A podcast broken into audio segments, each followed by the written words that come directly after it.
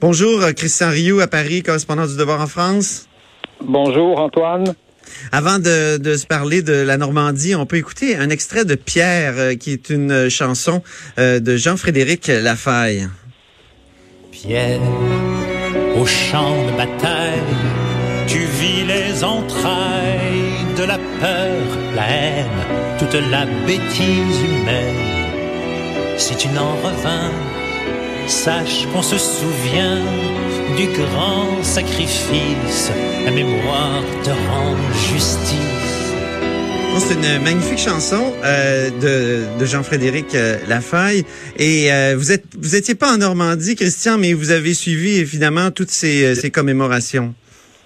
Oui, oui, euh, absolument. Euh, c'est intéressant que vous passiez cette, euh, cette chanson parce que quand on parle évidemment du débarquement de Normandie, qu'on parle des, des gens qui ont, qui ont qui ont débarqué ce jour-là à l'aube, hein, à 6 heures du matin, sur les plages d'Omaha ou sur sur sur Juno Beach, là, qui est la plage où les Canadiens ont débarqué, c'était des jeunes hommes qui avaient 20, 25 ans et qui avaient un courage assez assez étonnant et qu'on qu'on a un peu de misère aujourd'hui à imaginer. Donc, je dirais que c'est 75e anniversaire, ça prend une certaine importance dans la mesure où euh, on voit aujourd'hui à peu près les derniers, peut-être, euh, on en verra encore pendant quelques années, mais les derniers vétérans hein, qui ont été, euh, qui ont vraiment participé à l'événement et qui peuvent nous le raconter. Donc, ils étaient 500.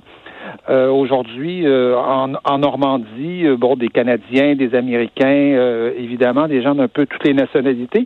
Et il y a eu la cérémonie canadienne avec Justin Trudeau à Juno Beach, mais la grande cérémonie se déroulait sur la plage Omaha avec avec Emmanuel Macron et, et Donald Trump, deux deux, deux discours assez assez intéressant, assez différent l'un de l'autre, euh, un discours euh, de, de oui, quel, était le contraste entre les deux euh? Oui, ben, c'est-à-dire quel était le contraste Donald Trump a été extrêmement concret, je dirais extrêmement. C'est pas le Donald Trump qu'on est habitué à connaître, un, discours sévère, un discours très très concentré, faisant l'éloge à la fois du courage, euh, à la fois de la bonté quelque part, un discours un peu euh, évoquant Dieu évidemment, mais faisant l'éloge de la nation aussi. Beaucoup. Donald Trump a dit une nation forte, c'est ce qu'on a vu euh, à, Omaha, sur Omaha Beach, et c'est ça qui a permis de libérer de libérer l'Europe.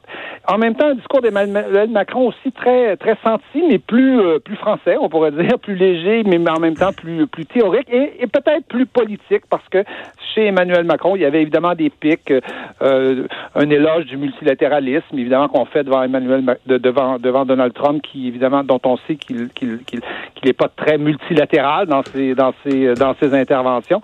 Donc euh, avec des pics politiques là du côté côté d'Emmanuel Macron assez assez. Ah oui, quelle sorte de sorte de, de pics ben, quand Emmanuel Macron se met à se, se, met à dire, évidemment, après après la guerre, on a fondé euh, on a fondé euh, la on a fondé la, la, la, l'ONU, on a fondé euh, on a fondé des grandes organisations internationales, on a fait on a fait l'Union européenne. Évidemment, il s'adresse directement à Emmanuel Macron et il dit qu'il dit non, il s'adresse directement à Donald Trump et, et, ah quand il dit que l'Amérique est grande quand elle défend ses valeurs de liberté quand, elle défend les autres pays, qu'elle n'est pas juste concentrée sur elle-même, on voit la phrase, euh, la phrase exacte, euh, la phrase exacte est une sorte de pastiche d'André Malraux. Parce qu'il dit, euh, Macron dit, l'Amérique n'est jamais aussi grande que lorsqu'elle se bat pour la liberté des autres. Oui, hein, c'est ça? Oui, tout à fait. Alors qu'André Malraux, c'était la France n'est jamais aussi grande que lorsqu'elle l'est pour tous les hommes.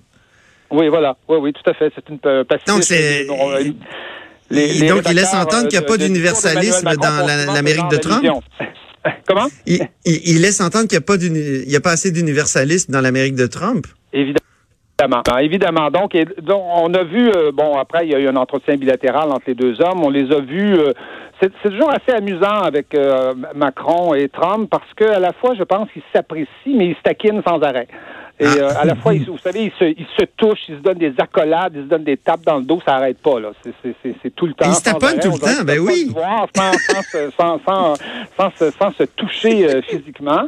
Et en, en même temps, euh, il y a toujours des allusions, il y a toujours des pics assez virils entre, entre, entre les deux. Donc, c'est toujours... Il y a un autre qui aime bien faire des accolades, toucher, c'est Poutine, mais il n'était pas là? Oui, Voilà. Écoutez, c'est la, je dirais que c'est le, grand absent de ces de ces commémorations et euh, toute la presse française en a parlé et a quelque part été un peu euh, choqué du fait qu'on n'ait pas invité euh, qu'on n'ait pas invité Vladimir Poutine à ces célébrations-là. Il était là au 70e anniversaire à, à Londres, à, Port, à Portsmouth la veille, là, hier, en fait. Madame Merkel était là. Madame, je me souviens que Mme Merkel représente quand même l'Allemagne, qui est le pays qui est, le pays perdant, alors que la Russie, en fait, tout le monde le sait, la Russie est le le pays qui a payé le prix le plus cher de, ben dans cette guerre et qui donc et qui et qui est le pays qui a inversé, je dirais, la tendance avec le, la, la, la, bataille de Stalingrad où là euh, les, les armées euh, les armées allemandes se sont mises à reculer et quatre mois plus tard il y a eu le débarquement de, de Normandie. Ah oui, exactement. Vous voulez parler, vous voulez nous parler, Christian, d'une, d'une, euh, voyons, un débat en France qui a soulevé euh, une controverse, c'est le mot que je cherchais, qui a soulevé Christine Angot, l'écrivaine qu'on voit notamment à On n'est pas couché, une émission euh, célèbre en France. Oh, on, a, on semble avoir perdu Christian. Oh. Bon, est-ce qu'on peut le rappeler ou quoi? Non, il voulait nous parler donc de, de cette euh, de ce tollé soulevé par l'écrivaine Christine Angot qui euh, a tenu à rappeler, on n'est pas couché, que la concurrence des mémoires ne justifie pas les affirmations selon lesquelles l'esclavage a été un génocide. Alors, génocide, c'est un débat qui euh, a été lancé aussi chez nous par euh, cette enquête sur les femmes autochtones disparues. Donc, j'imagine qu'on en reparlera avec Christian parce qu'on n'arrive pas à le joindre. Alors, on va mettre fin comme ça, là-haut sur la colline, très malheureusement. Merci à toute l'équipe, à Joanie Henry à la mise en onde, à Alexandre Moranville et Véronique Morin à la recherche. Et vous le savez, là, toutes les entrevues et chroniques de là-haut sur la colline, vous pouvez les retrouver dans notre application, sur notre site web, un peu partout sur nos plateformes euh, parfois au bas des textes sur le web. N'hésitez donc pas à les diffuser, à les faire connaître. Et euh, ben vous savez que Sophie Durocher suit avec On n'est pas obligé d'être d'accord. Alors je vous dis à demain. C'est vendredi.